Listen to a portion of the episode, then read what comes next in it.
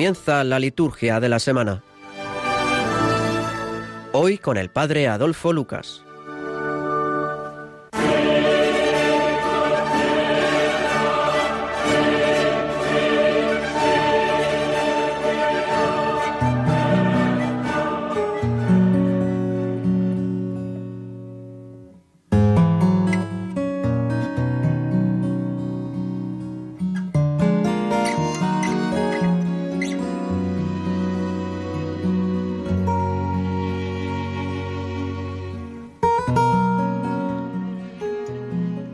Todopoderoso y Eterno, rogamos humildemente a tu Majestad que así como tu Hijo unigénito ha sido presentado hoy en el templo en la realidad de nuestra carne, nos concedas de igual modo ser presentados ante ti con el alma limpia.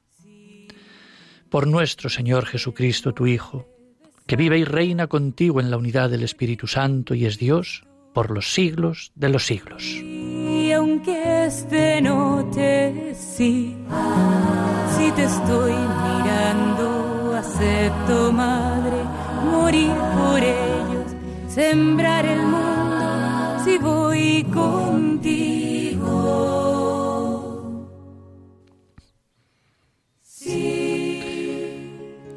Buenas noches, Queridos radio oyentes, una semana más estamos en la liturgia de la semana para preparar, decir algunas de las cosas importantes de estos días. Precisamente hoy comenzamos con la fiesta de la presentación del Señor. Hoy, hace 40 días, celebrábamos llenos de gozo la fiesta del nacimiento del Señor.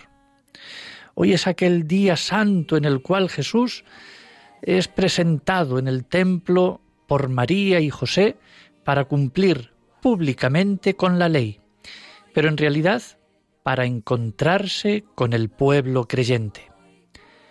Los santos ancianos, Simeón y Ana, impulsados por el Espíritu Santo, habían acudido al templo y reconocieron al Señor, iluminados por el mismo Espíritu, y lo proclamaron con alegría. Del mismo modo, congregados también nosotros por el Espíritu Santo, vayamos hacia la casa de Dios al encuentro de Cristo.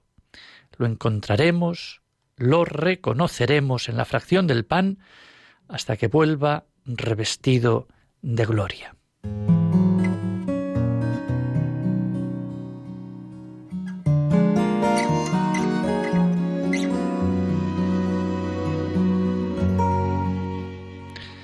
Y así es como empieza la misa de hoy, de la presentación del Señor, con esta monición que acabo pues de decir, eh, y nos introduce, como dice, yendo al encuentro de Cristo con las candelas, con las velas encendidas. Es importante esta monición de entrada que da sentido a la celebración y a la procesión de la luz, que comenta ritualmente esa expresión del anciano Simeón, luz de las gentes.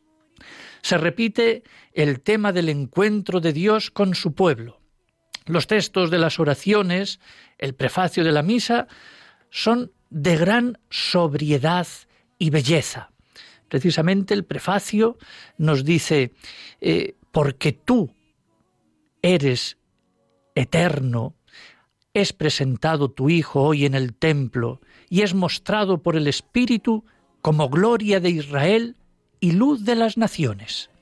Por eso nosotros, llenos de alegría, salimos al encuentro de tu Salvador, mientras te alabamos con los ángeles y los santos, cantando sin cesar. Y ahí cantamos el santo. Litúrgicamente, el mensaje de esta fiesta está en plena continuidad con el misterio de Navidad, como ulterior significado de la encarnación redentora, se proyecta hacia el misterio pascual al presentar a Cristo y a la Virgen en la perspectiva de la futura pasión salvadora.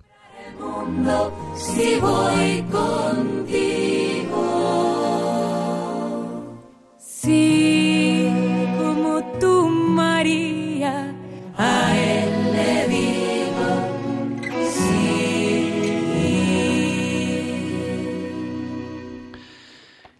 las lecturas que tenemos también en este domingo, lógicamente, de la presentación, la primera de la profecía de Malaquías, el salmo responsorial, el Señor Dios del universo, Él es el Rey de la gloria, el salmo este del Rey de la Gloria, la segunda lectura, la carta a los hebreos y el texto del Evangelio, precisamente la narración de la presentación del Señor. Tenemos con nosotros a Víctor Manuel García, que es diácono permanente y también profesor, creo que de filosofía. Muy buenas noches. Hola, buenas noches, ¿qué tal? Muy bien, bueno, pues yo creo que nos explicas así un poco, mm, así, qué, qué detalles, qué aspectos sacas tú de estos textos, del Evangelio mismamente, o algo que tú nos quieras decir de estas lecturas de hoy, para ya introducirnos en este domingo, pues con la palabra de Dios. Bueno, Adolfo, yo creo que tú lo has explicado ya bastante bien. Eh, más o menos voy a glosar un poco, desarrollar esas mismas ideas que tú has, que has dicho. En este domingo celebramos la gran fiesta de la presentación del Señor, que antiguamente también se llamaba, se conocía como la fiesta de la purificación de María y que también popularmente pues se conoce como la fiesta de la Candelaria o de las candelas, porque es nuestra madre María la que porta en sus brazos a la luz, a la luz que alumbra a las naciones, que es el Salvador del mundo, y que, como muy bien descubre Simeón o Ana, es también presentado en el templo a esos que están esperando, que tienen esperanza y que aguardan el consuelo de Israel. Pues durante 40 días hemos, eh, después del nacimiento de Jesús, en María, que cumplen, son personas observantes de la ley mosaica, cumplen con la ley y acuden al templo a presentarle a su hijo a Dios. Era es un rito este eh, antiquísimo mediante el cual se lleva a la tienda del encuentro, primeramente, posteriormente al templo, se lleva o se llevaba un cordero y se le ofrecía eh, allí en sacrificio purificatorio, pero a la vez también se consagraba al menor, al hijo, al niño, que es el primogénito que cada una de las familias iba teniendo. María y José, eh, por ser de humilde condición, pues solamente pueden eh, ofrecer un par de tórtolas o dos pichones, que es lo que llevan al templo, pero a la vez que hacen y cumplen con ese rito, realmente lo que están llevando, ofreciendo y consagrando en el templo de Jerusalén es al verdadero Cordero, que terminará, como muy bien has apuntado tú, ofreciéndose él mismo en la Pascua a Dios Padre en rescate por todos los hombres. Por eso en el Salmo exclamamos exultantes que es el Rey de la Gloria el que va a hacer entrada, humilde pero triunfante, en el templo de Jerusalén. Porque es eh, admirable que aquel que en la Navidad reconocíamos en un niño pequeño el Dios con nosotros, el Emmanuel, que es el que eh, realmente hace visible, porque se encarna al Dios eh, invisible, hace su entrada de una manera sencilla en un templo construido por manos humanas. Y aunque eh, solamente los, aquellas personas que por su gran piedad, su justicia, la capacidad de servicio, la docilidad y la confianza en el Espíritu, Ana y Simeón, fueron los que eh, fueron capaces de admirarse porque ese niño al que contemplaban eh, le reconocían, supieron reconocerle como la luz, como el Mesías esperado, y que todos nosotros deberíamos aprovechar esta fiesta de la, de la presentación para hacer lo mismo, para reconocerle, para vivirlo. Todo se cumplía, la, la, la profecía de Malaquías se cumplía lo reconocían ellos y vemos cómo eh, a ese Dios que andamos anhelando, buscando, hace su entrada en el santuario. Tanto Ana como Simeón, que eran ya unas personas muy mayores, consiguieron, lograron vivir para ver cómo el, ese Cristo esperado hacía su entrada eh, en la historia salvífica de Israel, que es lo que nosotros hoy en esta celebración, en esta fiesta, estamos actualizando y viviendo tiene que ser así. Por eso hoy es un día en que se nos invita a encender nuestras candelas, nuestra luz, a compartir y ofrecer esa luz gozosa entre todos nosotros, los cristianos, que reconocemos que el que viene a consagrarse es Cristo para salvación nuestra. Eh, es Él que se ofrece para purificar los pecados de los hombres. Es Él el que de manera obediente al Padre viene a ofrecerse por todos nosotros. Que al igual que Ana y que Simeón, que fueron los testigos de este acontecimiento y alababan y bendecían y anunciaban al Dios vivo, Dios vivo, seamos también nosotros testigos creíbles de esta buena noticia, que Dios viene, que se hace presente, que nos ofrece su salvación. Compartamos nosotros con ellos, con Ana y con Simeón y con los santos, esa misma alegría, ese mismo gozo por la entrada de Dios en nuestras vidas. Encendamos esas luces que, que disipan todas nuestras tinieblas. Recibamos también nosotros al Señor, que irrumpe en nuestra historia para quedarse. Que hoy alcemos los dindeles de nuestro corazón al que llega en brazos de nuestra Madre, la Virgen María. Participemos activamente y ofrezcámonos también nosotros en esa ofrenda que es hoy ofrecida a Dios Padre por sus padres, por María y por José. No nos quedemos fuera de esta gran celebración que Él, que el que compartió nuestra condición, se hace víctima y sumo sacerdote de este nuevo culto y del nuevo templo que está configurado en Jesús, en Cristo, como ha dicho eh, la lectura de la carta de los Hebreos. Salgamos, por tanto, todos a encontrarnos con, el, con aquel que ha venido a encontrarse con nosotros y seamos capaces de propiciar verdaderos encuentros fraternos con todos aquellos que buscan encontrarse con Jesucristo nuestro Señor. Por eso también se conoce esta fiesta de la presentación como la fiesta del encuentro. Hagamos que sea posible para todos.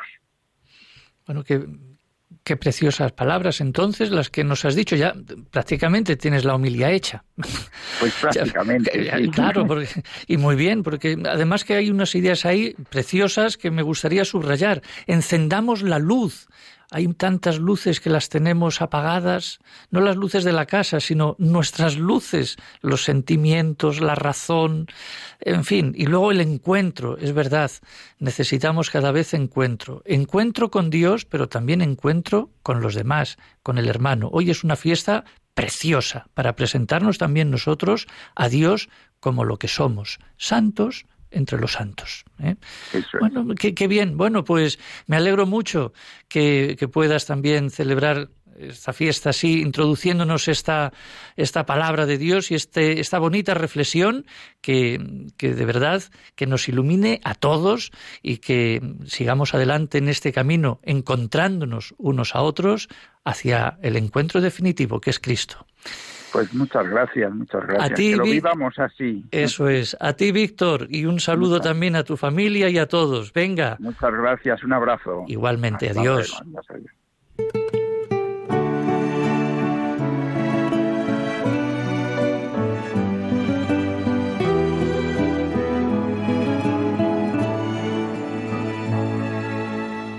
Quiero caminar contigo, quiero caminar María nos ayuda, que puede faltar?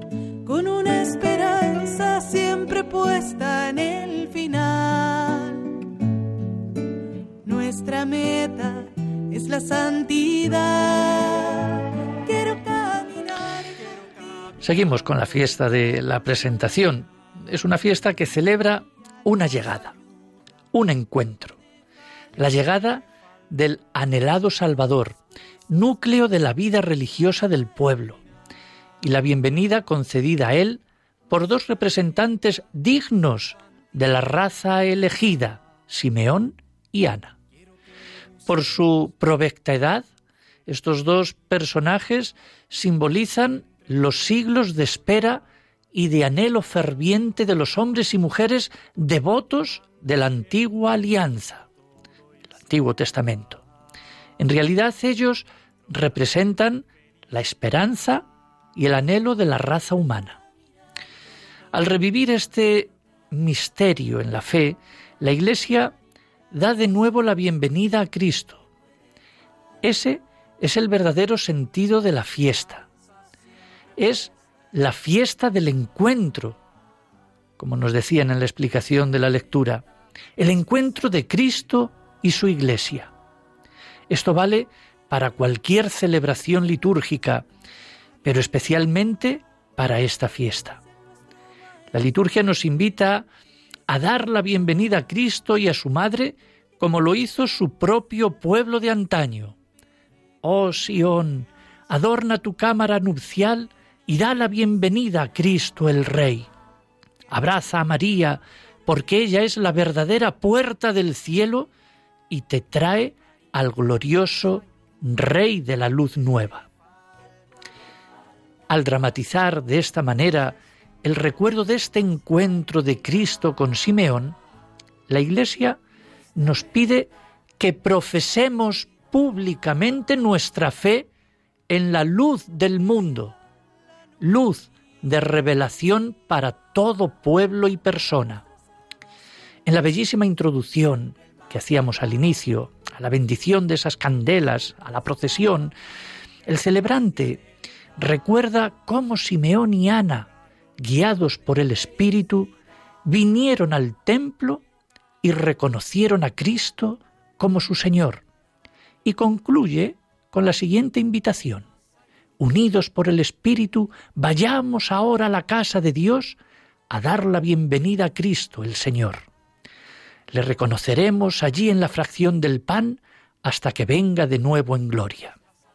Realmente dice, vayamos a la casa de Dios porque nos encontramos en esa bendición de las candelas y en esta, digamos, introducción fuera de la iglesia.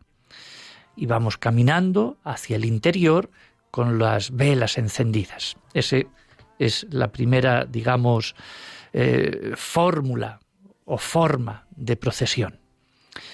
Se alude claramente entonces al encuentro sacramental al que la procesión sirve de preludio. Respondemos a la invitación, vayamos en paz al encuentro del Señor, y sabemos que este encuentro tendrá lugar en la Eucaristía, en la palabra y en el sacramento. Entramos en contacto con Cristo a través de la liturgia, porque ella por ella tenemos también acceso a la gracia. San Ambrosio escribe de este encuentro sacramental en una página insuperable, que decía, Te me has revelado cara a cara, oh Cristo, te encuentro en tus sacramentos. Y luego tenemos la función de María, porque la fiesta de la presentación es, como ya se ha insinuado, una fiesta de Cristo antes que cualquier otra cosa. Es un misterio de salvación. El nombre presentación tiene un contenido muy rico. Habla de ofrecimiento, sacrificio, recuerda la oblación inicial de Cristo, palabra encarnada, pero también se recuerda, de alguna manera, a María. Ella es la Virgen, la Santa, que presenta al Señor el fruto bendito de tu vientre, y lo ofrece para la reconciliación de todos nosotros. Queridos amigos, entonces sí, hoy es un gran día de recuerdos, de encuentros, de fiesta, de futuro, de luz, de procesión, de peregrinación. Ojalá todos nosotros guardemos la llama de la fe viva en nuestros corazones, que cuando el Señor venga salgamos todos a su encuentro con todos los santos en el reino celestial. Sí, Señor, llénanos de tu gracia, tú que has colmado plenamente la esperanza de Simeón, y así como a él no le dejaste morir sin haber tenido en sus brazos a Cristo, también concédenos a nosotros que caminemos al encuentro del Señor y merecer el premio de la vida eterna. Quiero caminar, si María nos ayuda, que puede faltar, con una esperanza siempre puesta en el final. Tenemos también con nosotros al Padre Manuel Robles, buenas noches. Buenas noches, don Adolfo, y buenas noches a todos los radioescuchas de Radio María. Liturgista de allá de, Málaga. Eh, bueno, el pueblecito es que ya no lo recuerdo yo muy bien. recuerdo, no sé, porque tienes dos o tres, me parece, ¿no? Dos pueblitos, Alcaucín y La Viñuela. Un saludo, pues, para todos aquella, aquel terreno, aquella, aquel, aquellos pueblos, ¿no? Bueno, estamos en la presentación del, del Señor, hoy domingo, día 2, etcétera, pero vamos a ver, eh, tú como liturgista también, etcétera, ¿qué se celebra? ¿El domingo o la fiesta? Porque aquí alguno ya empezaba a decir, pero bueno, hoy es domingo, se tiene que celebrar el domingo, y esto que, esta fiesta, de, eh, ¿cómo es eso? Pues eh, precisamente las grandes resonancias que tiene la fiesta de la presentación del Señor con la luz pascual a la que nos encaminaremos próximamente en la, en la cuaresma hacia la Pascua, y pero ahora ya la anticipamos con esta fiesta de la presentación, guarda una relación muy íntima con la celebración del domingo, porque precisamente después del Vaticano II, de la reforma del Vaticano II, se indicó, tengo aquí la ordenación general del misal que nos puede ayudar para, para evitar divagar. El número 5 en las anotaciones sobre el calendario, ¿no? Dice lo siguiente, para poder aclarar si se celebra el domingo o se celebra la fiesta de la presentación del Señor. Hmm. Pues el número 5 dice lo siguiente, por su peculiar importancia, el domingo solamente cede su celebración a las solemnidades y a las fiestas del Señor. Pero los domingos de Adviento, Cuaresma y Pascua tienen precedencia sobre las fiestas del Señor, que no es nuestro caso. Pues precisamente aquí se aclara esta duda. Como es una fiesta del Señor y coincide con el domingo, es al mismo Señor al que celebramos. Y aquí también habría que notar que la fiesta no es propiamente de la Virgen, porque si la fiesta fuera de la Virgen, eh, no podría celebrarse en domingo, sino que tendría que anticiparse. Por eso, este domingo, 2 de febrero, ha coincidido también con la celebración, decíamos, de la Pascua, de la Pascua del Señor. La luz de la presentación se entrelaza con la luz de la Pascua, la luz, la luz del frío pascual que nos habla de la vida nueva. Mm. Bueno, eh, yo creo que está bien. Es decir, es una, anotación lógica, porque las, todas las fiestas del Señor, pues eh, lo mismo pasa en el día de la transfiguración. Que es, una, que es una fiesta también del Señor y a veces cae el 6 de agosto y a veces cae en domingo. Entonces, pues siempre viene esa duda, pero hombre, si es domingo y tal, pero claro, es domingo de tiempo ordinario, hay que dejarlo bien dicho, porque luego, pues puede ser, yo qué sé, el domingo de Adviento, que ya no tiene, lógicamente prevalece ahí el domingo de Adviento, el domingo de Cuaresma o de Pascua. ¿eh?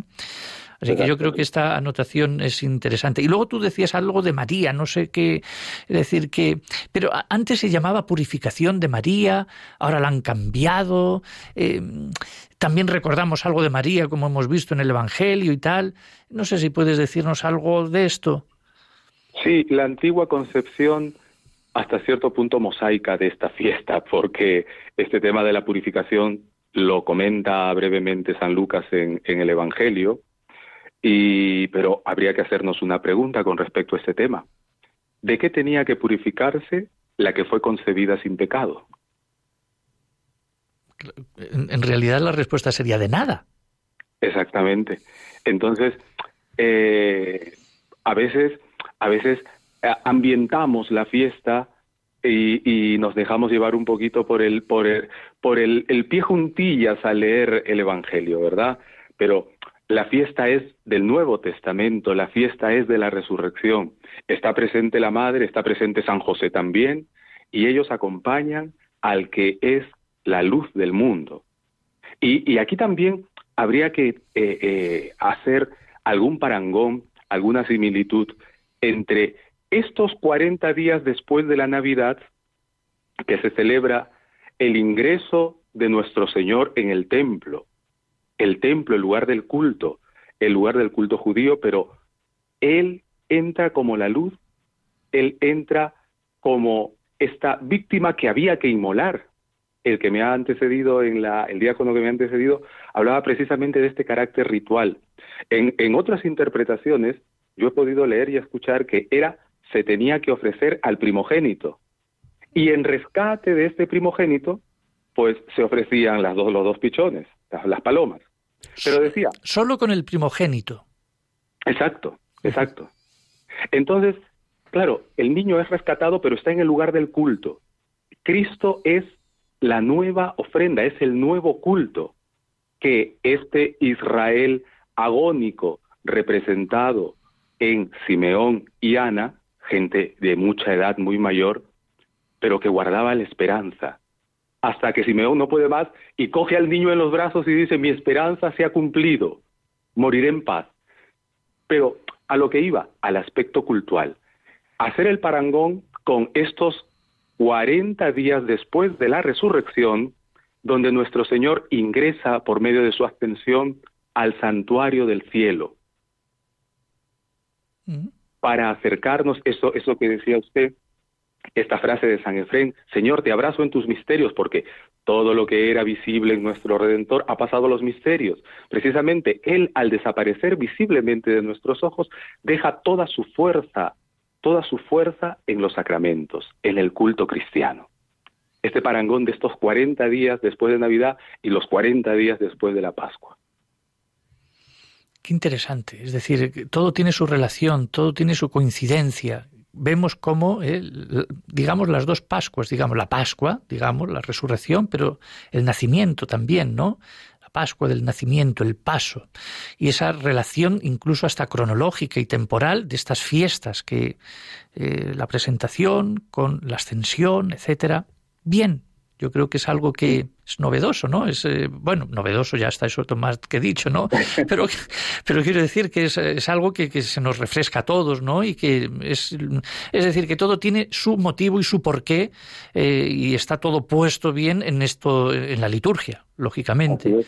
Y como tú decías, no purificación, purificación de María, ¿de qué? ¿No? Claro, es decir, alguno puede decir, ¿de qué? Eh, bien, bien, es decir, la presentación del Señor. ¿Alguna cosa más? ¿Nos tienes que pues contar así interesante que siempre está bien? No, pues mire, eh, la, la, novedad, la novedad viene de Dios, no de nosotros, como decías, ¿no? Eh, esta, esta esta, este, este subrayar que es la fiesta, es fiesta del Señor, pues nos abre también a este hombre nuevo, Cristo, que se encuentra con el hombre viejo, con nuestra humanidad. Por eso la fiesta, el nombre griego de la fiesta, Hipapante, Hipapante. Hipapante, sí, sí, sí. La fiesta del encuentro. Este encuentro que lo hemos celebrado durante la Navidad y esta fiesta de la, de la presentación nos, nos, sigue, nos sigue sabiendo un poquito a Navidad, nos sigue sabiendo mucho más, mirando un poco más hacia adelante, hacia la Pascua. Mm. El encuentro de Cristo con nuestra humanidad la deja transformada. Y esto es lo que al entrar, vayamos en paz, dice, la munición eh, de la misa, vayamos en paz a celebrar dentro del templo este encuentro, la tienda del encuentro, nuestra aula litúrgica, que, que la cuidemos, que cuidemos la celebración, que a veces también eh, suceden tantas cosas que uno dice, estoy delante de Dios, estoy, estoy encontrándome con Él y nuestras posturas, nuestra concentración, nuestra mente esté toda volcada hacia este encuentro. Que no pase Dios por nuestro lado, sino que nos abracemos a Él para poder ser transformados por este encuentro. Muchas gracias, Padre Manuel. Siempre es un, gusto tenerte con nosotros y estas explicaciones tan concisas, tan teológicas, tan pastorales, que, bueno, son muy sabrosas y que nos animan a todos a comprender mejor los motivos y los porqués de nuestras fiestas. Gracias. Pues muchas gracias, muchas gracias. Desde aquí, desde Málaga, un abrazo para todos. Feliz fiesta de la presentación del Señor. Bendiciones, adiós.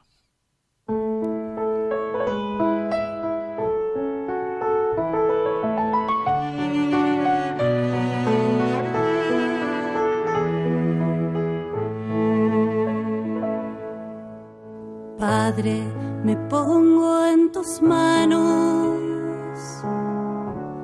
haz de mí lo que quieras, sea lo que sea, te doy gracias. Estoy dispuesta. También el día 2 la Iglesia celebra la vida consagrada. Este año tiene como lema la vida consagrada con María, esperanza de un mundo sufriente. Es un lema que, bueno, este año, pues esta Jornada Mundial de la Vida Consagrada celebrará eh, en esta fiesta de la presentación del Señor en el templo. El secretariado de la Comisión Episcopal para la Vida Consagrada ha hecho públicos ya pues, los carteles para esta jornada y este día, y entre ellos los mensajes eh, de los obispos de esta comisión que recuerdan que también hoy nuestra Madre, desde el cielo, continúa alentando nuestra esperanza y los consagrados participan de esta misión de llevar esperanza a un mundo sufriente. Pues sí, se denomina vida consagrada a los fieles de, de la Iglesia que se proponen seguir más de cerca a Cristo, que se dedican totalmente a Dios como a su amor más supremo y procuran conseguir la perfección de la caridad a través del servicio del reino de Dios mediante la profesión de los consejos evangélicos. Es decir, los votos pueden ser eh, por votos simples o solemnes o por promesas, los consejos evangélicos, pobreza, castidad y obediencia, pudiendo quedar consagradas estas personas o bien por la misma profesión de votos ante un superior o bien por la solemne oración consecratoria pronunciada por un obispo. Y luego pertenecen a la vida consagrada, los institutos de vida consagrada, religiosos, las sociedades de vida apostólica, el orden de las vírgenes, la vida eremítica y tantas otras formas de vida consagrada que el derecho canónico se limita a llamar como nuevas. Bueno, tenemos también, como no podía ser de otra manera, pues a una religiosa, tenemos a, Sor Gemma Morató. Muy buenas noches. Hola, buenas noches. Bueno, pues eh, aquí la hermana, eh, Sor Gemma, pues es dominica de la presentación. Luego, pues también ella es doctora en humanidades, periodista, licenciada en teología moral, maestra en educación especial y Actualmente está dirigiendo la residencia de María Reina de la Pau en Barcelona.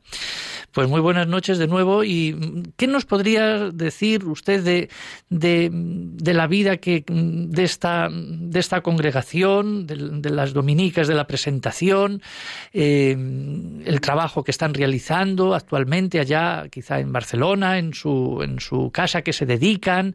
Cuéntenos un poquito.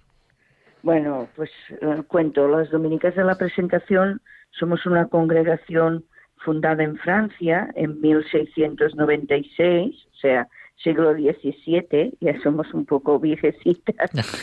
y, y, bueno, pues no nos estamos extendidas en este momento en 37 países del mundo. Y justamente lo que Marie Puspen, nuestra fundadora, quiso ya eh, en ese momento es responder a las necesidades que se tengan allí donde se esté.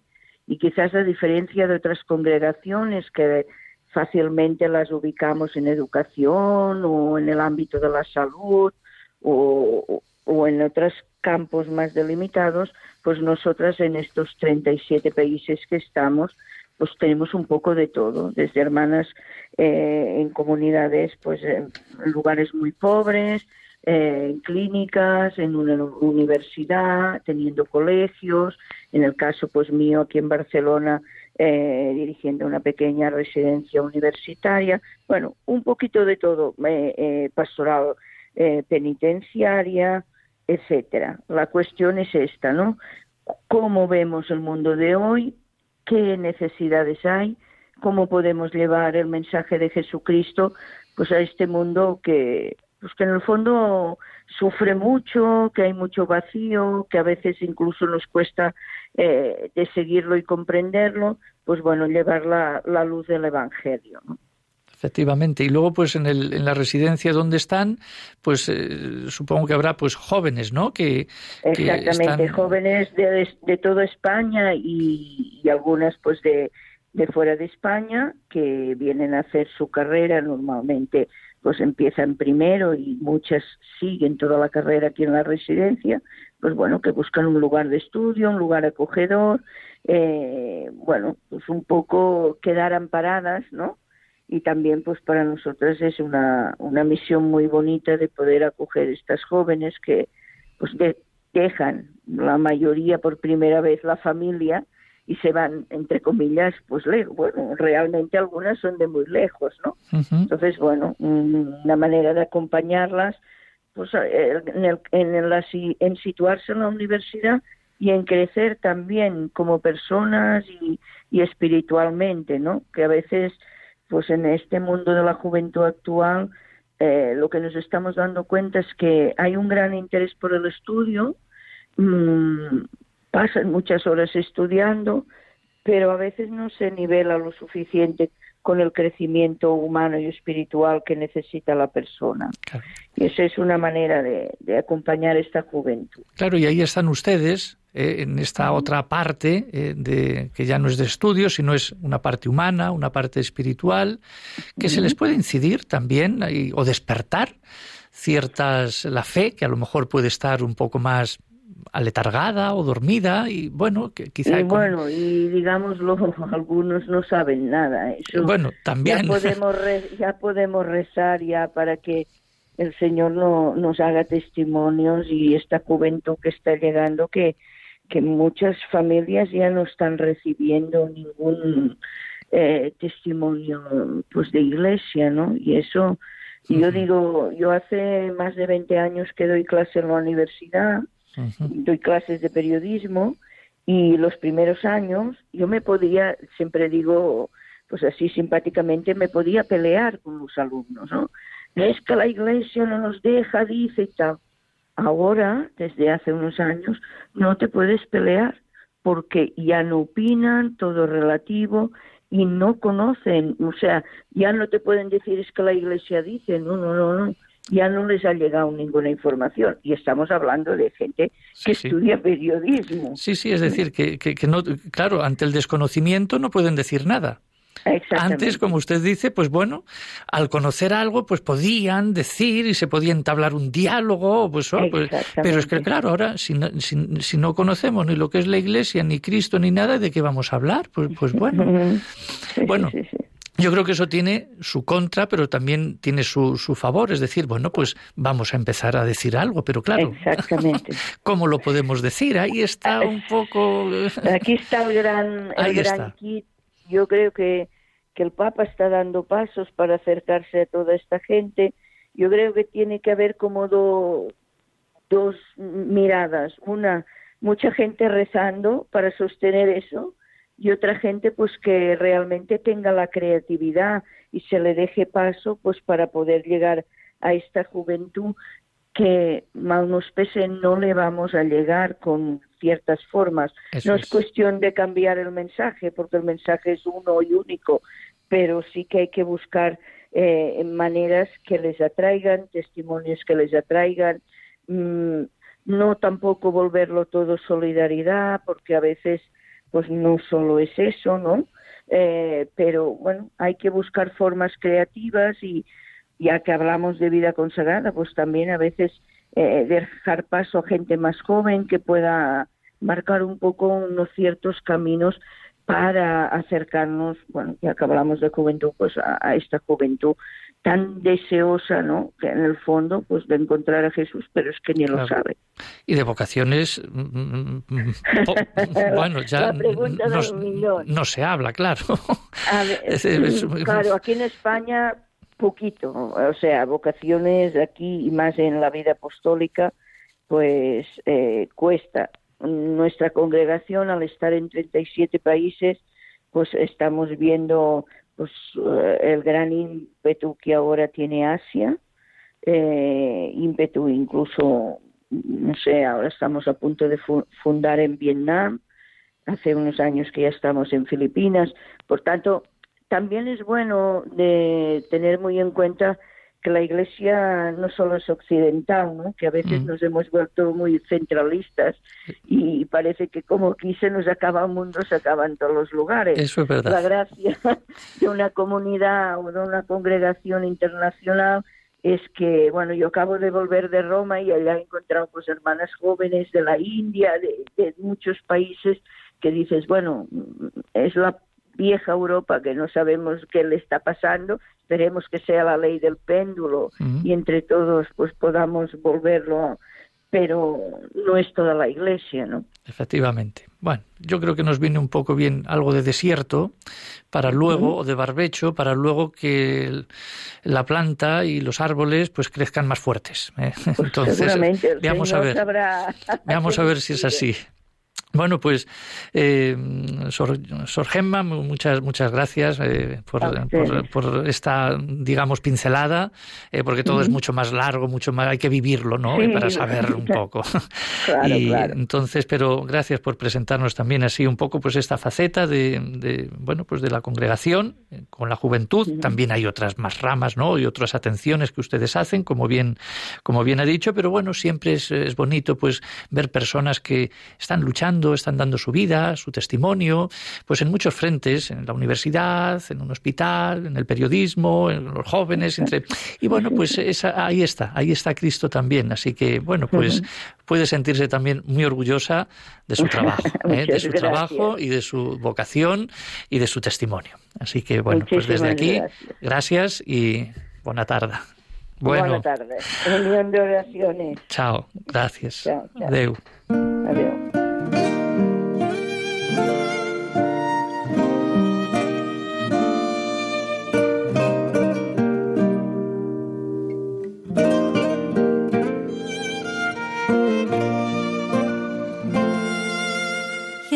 Sé que estás ahí en el sagrario, esperando que alguien te venga a acompañar. Además de todo, de todo este día, de todo este domingo, durante esta semana también tenemos algún santo que quisiera destacar o subrayar. Tenemos, tenemos muchos santos, como bien he dicho otros días, tenemos todos los días hay santos, pero bueno, aquellos más memorias, más obligatorias para hacer. Por ejemplo, tenemos el miércoles, día 5, a Santa Águeda.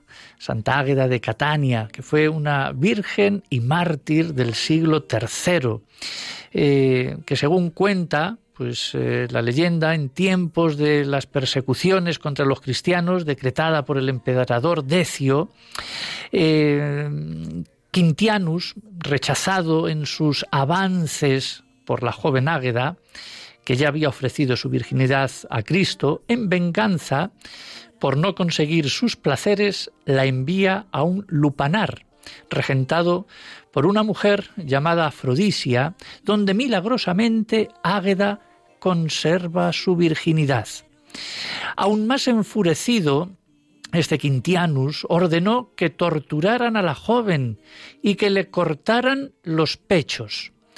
La respuesta, de la que posteriormente sería santa, fue Cruel tirano, ¿no te avergüenza torturar a una mujer el mismo seno con el que da de amamantar al niño y al que tú fuiste amamantado? Bueno, aunque en una visión, digamos, ah, vio a San Pedro y éste curó sus heridas, eh, siguió siendo torturada y fue arrojada sobre carbones al rojo vivo y revolcada en la ciudad de Catania, allá en Sicilia. Y además se dice que lanzó un gran grito de alegría cuando murió, dando gracias a Dios. Luego ya cuentan que el volcán Etna hizo erupción un año después de la muerte de esta santa, de Santa Águeda, y los pobladores de Catania pidieron su intervención, logrando detener la lava a las puertas de la ciudad. Desde entonces es patrona de Catania, de toda Sicilia y de los alrededores del volcán, e invocada para prevenir los daños del fuego, los rayos y los volcanes. También se recurre a ella con los males de los pechos, partos difíciles y problemas con la lactancia. En general se la considera la protectora de las mujeres. Es la patrona también de las enfermas. Perdón, de las enfermeras. Por lo tanto, Santa Águeda el día 5. Y luego ya, el día 6, jueves, tenemos a San Pablo Miki y compañeros, también mártires. Este, este Pablo Miki fue bautizado a los cinco años, eh, fue educado por los jesuitas, eh, luego entró en la compañía de Jesús, predicó el Evangelio entre sus conciudadanos, eh, es de, Japón, y este pues fue apresado junto a otros cristianos, compañeros, conocidos como aquellos 26 mártires de Japón, y bueno, pues fueron mm, torturados, fueron crucificados, y murieron pues de esta manera como murió Jesucristo, nuestro Señor. Eh, este Pablo predicó desde la cruz su último sermón, donde se afirma que perdonó a sus verdugos, diciendo, yo declaro que perdono al jefe de la nación que dio la orden de crucificarnos y a todos los que han contribuido a nuestro martirio. Bueno, pues todos estos, digamos, mártires fueron canonizados por el Papa Pío IX en 1862. Bueno, una semana de mártires, grandes mártires, que bueno, que están ahí para darnos una lección de vida y de testimonio por Cristo. Es Jesús Eucaristía, el que espera en el Jesús vivo estás aquí en la Eucaristía, ofreciéndote a los hombres por amor. Es Dios hecho pan y vino, el que quiere que yo vaya a Tenemos con nosotros también a Pedro Santamaría, nuestro psicopedagogo, que de vez en cuando pues también tiene alguna intervención y nos viene bien escuchar pues eh, sus consejos y sus orientaciones y sus palabras. Muy buenas noches, Pedro. Buenas noches, Adolfo. Bueno, pues hemos estado hablando porque el día 2 también, el día de la presentación del Señor, es el día de la vida religiosa, la vida consagrada. Y hemos estado hablando pues con una hermana, Sor Gema, Marató, que es dominica de la presentación, una congregación pues que trabaja en 37 países y tal. Bueno, eh, yo estuve leyendo el otro día un artículo también, ya hace tiempo, en el periódico, eh, bueno, hablando de esto de las congregaciones religiosas y de la vida pues de los religiosos y tal, y cómo también hoy día, pues todo el testimonio pues que están dando, todas las cosas que, que hacen, toda la labor, social, espiritual, porque hay, hay muchas, muchas cosas. Y como esta, digamos, Dominica de la presentación, pues estaba entre, está trabajando con, con, los jóvenes, es periodista, y bueno, pues tiene pues a su cargo pues una residencia ya de, de estudiantes en Barcelona. Y bueno, yo leía en este, en este periódico cómo hay mm, problemas que también surgen en la vida religiosa, como ese síndrome de, de burnout, ¿eh? que bueno es un poco gente o religiosos en este caso que están un poquito como quemados o que tienen pues problemas a lo mejor no sé si de, depresión de desgaste eh, o porque también el poder es decir una, el poder que se que, que que se les da hacia ellos eh, es exagerado, se les da demasiado cargo. Eh, entonces, pues sufren ciertas también problemillas, ¿no? Entonces, yo no sé si habrás leído este, este artículo que yo creo que, que ya hemos comentado alguna vez también en nuestras entrevistas más personales, este síndrome de, de burnout. ¿Puedes decirnos algo también en este sentido? Porque yo creo que todo esto es favorecido por el estrés y por, por el mundo que, en el que vivimos, ¿no? Es decir, que bueno, que no somos todos de hierro, ni tenemos aquí unas virtudes y unas fortalezas a, flor de piel. Quizá lo deberíamos tener, pero claro, nos vamos desgastando todos. ¿Qué nos puedes decir a todo esto? Y si nos puedes animar un poco, eh, animar a, esta, a, las religiosas, a los religiosos y a la vida consagrada. Pues mira, eh, Adolfo, eh, en mi, práctica, en mi práctica eh, de intervención social, una práctica tremendamente positiva y tremendamente generosa a la hora de incorporar cambios en las personas, viene acompañada, eh, como es lógico, estados de, agotamiento y estados de fatiga, porque trabajar con personas requiere estar muy en forma desde el punto de vista de equilibrio emocional, eh, de, tener estructuras en, el equilibrio eh, personal. Hablamos de la autoestima, hablamos de la, confianza, hablamos de la seguridad. Este tipo de, estados psíquicos tienen que estar lo suficientemente fortalecidos como para no entrar en, agotamiento. Eh, yo personalmente tengo mi propio analista, es decir, no podría incorporarme a, la actividad social en los desarrollos de, de, crecimiento personal si no me encuentro lo suficientemente seguro, mm, si no me encuentro lo suficientemente equilibrado a la hora de, dominar todas las ansiedades, las preocupaciones y los conflictos con los que tenemos que enfrentarnos en el día a diario. Y lógicamente, si no existe un replanteamiento eh, permanente y constante de nuestras eh, eh, condiciones personales, pues es fácil entrar en esas líneas de, de desmoronamiento personal. Y ahí que yo animo y yo recomiendo que todos los que nos dedicamos a esta gran actividad eh, manejemos ejercicios a diferentes niveles, ejercicios de reflexión personal y ejercicios que nos permitan mejorar eh, nuestra, nuestra estructura psíquica. Luego también se necesitará un poquito, bueno, como tú bien dices con esas palabras, pero un poquito el orden, el descanso, los tiempos, la dosificación del trabajo. Yo creo que mm, el artículo este va también ponía como no sé como solución a todo esto, ¿no? Que, eh, que, nosotros no somos personas ahí todos de, en fin, eh, que también tenemos límites, ¿no? Entonces el orden en el, en el descanso, en la alimentación incluso es, es fundamental. Reorientar, eh, Adolfo, costumbres sociales desde el punto de vista, eh, desde, donde lo, planteas, eh, desde el autocuidado eh, personal, como esa organización en el sueño, una mejora en alimentación, eh, practicar ejercicio físico, indudablemente ayuda a replantear la vocación, porque este, este tipo de profesiones requieren estar permanentemente reorientando la identidad personal para no incorporar rutina en, los comportamientos eh, actitudinales. Eso por un lado, Adolfo, pero por otro lado hay que hacer un llamamiento eh, desde el punto de vista organizacional interno eh, a que las personas responsables de, las personas que nos dedicamos a este tipo de, de actividades y sobre todo si hablamos de las religiosas, el poder replantear también en qué condiciones tienen que trabajar.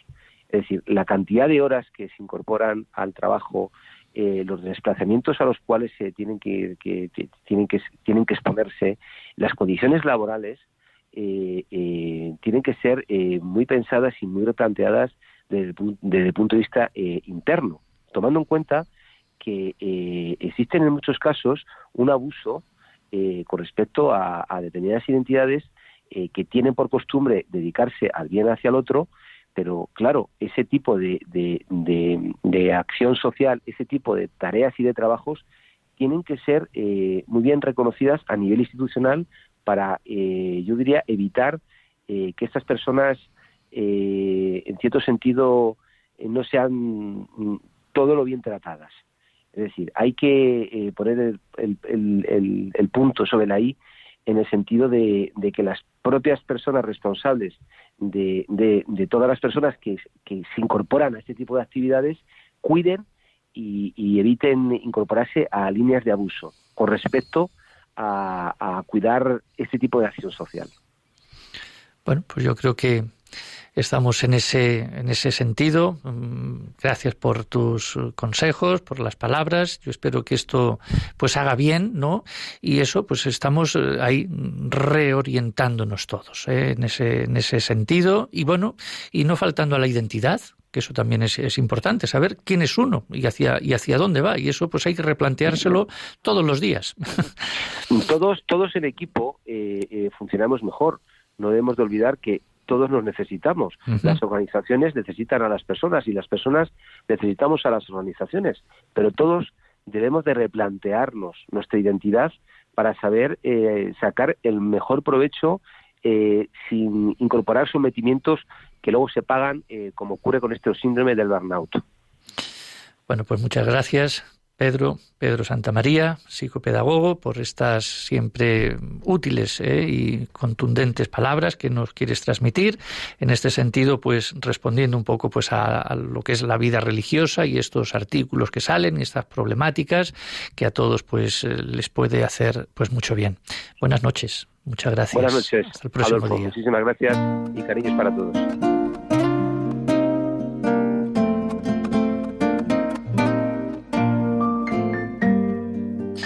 Estamos terminando ya un día más el programa. Esto cada día se hace más corto. Bueno, damos las gracias al diácono Víctor Manuel García, aquí de Madrid, también profesor de filosofía, que nos ha explicado muy bien con esa palabra de Dios de, mañana, de hoy ya, del día de la presentación. Litúrgicamente, siempre con su apunte, el padre Manuel Robles, de Málaga, pues nos ha dado esa diferencia entre el domingo y la fiesta. ¿Qué celebrar? Pues en este caso la fiesta. Y bueno, pues también a Sor Gema, dominica de la presentación, que desde Barcelona pues nos ha dado pues un poco esa visión de su trabajo, de su congregación. Y lógicamente, como ya Pedro Santa María, pues esta respuesta también desde el punto de vista pedagógico todos ustedes. Bendiciones. Habría que acabar con esa oración que está en el Evangelio y que rezamos todas las noches. Ahora, Señor, según tu promesa, puedes dejar a tu siervo irse en paz, porque mis ojos han visto a tu Salvador, a quien has presentado ante todos los pueblos, luz para alumbrar las naciones y gloria de tu pueblo Israel. Buenas noches, hasta el próximo sábado. Les dejamos con las noticias.